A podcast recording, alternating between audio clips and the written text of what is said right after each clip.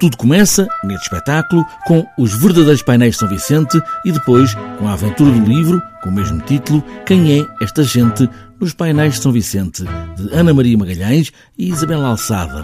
Vasco Letria, que concebeu o espetáculo e faz a encenação, não consegue responder à pergunta, afinal, quem é esta gente nos painéis de São Vicente? Essa pergunta, essa pergunta deve valer para um milhão, de, um milhão de euros, neste caso. Ninguém consegue responder ao certo, não é? Há mil teorias em relação a quem são estas pessoas, mas o espetáculo não é exatamente sobre isso. Quer dizer, é sobre uh, o Nuno Gonçalves, o pintor régio da altura, que uh, habilidosamente as autoras conseguiram imaginar uns dias antes como seria um, uh, fazer aquela obra. Portanto, o Nuno Gonçalves, em vez de pintar reis e rainhas, escolheu gente real, gente como nós, um, porque nós, quando também vemos o, a pintura, a pintura do grupo, percebemos que aquilo é gente como nós, gente que pode ir ao supermercado, gente comum.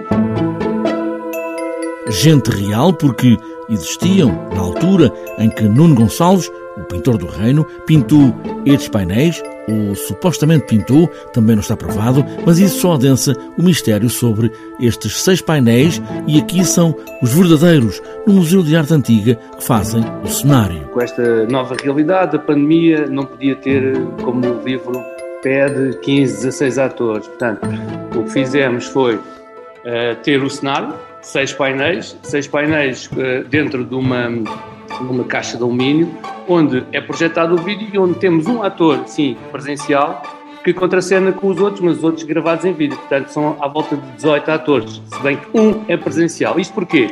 Porque este espetáculo está feito não só para estar aqui no Museu Nacional de Arte Antiga, mas também para fazer itinerância, para ir para as escolas, para ir para auditórios municipais. Portanto, foi pensado numa, numa, numa, numa, em moldes de, de, itinerância. Nos painéis, 58 figuras, será um pescador, um bispo, um estivador.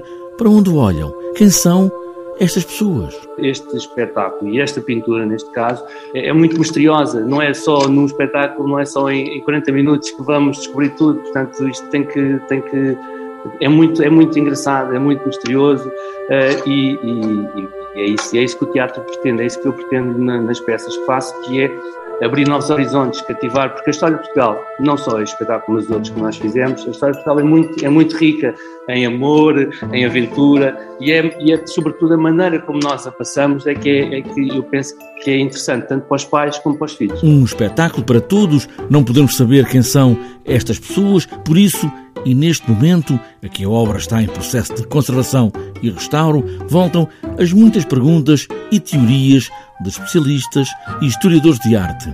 Quem era esta gente? Porque terá Nuno Gonçalves, o pintor, alterado algumas das figuras iniciais dos painéis? Quem são, afinal?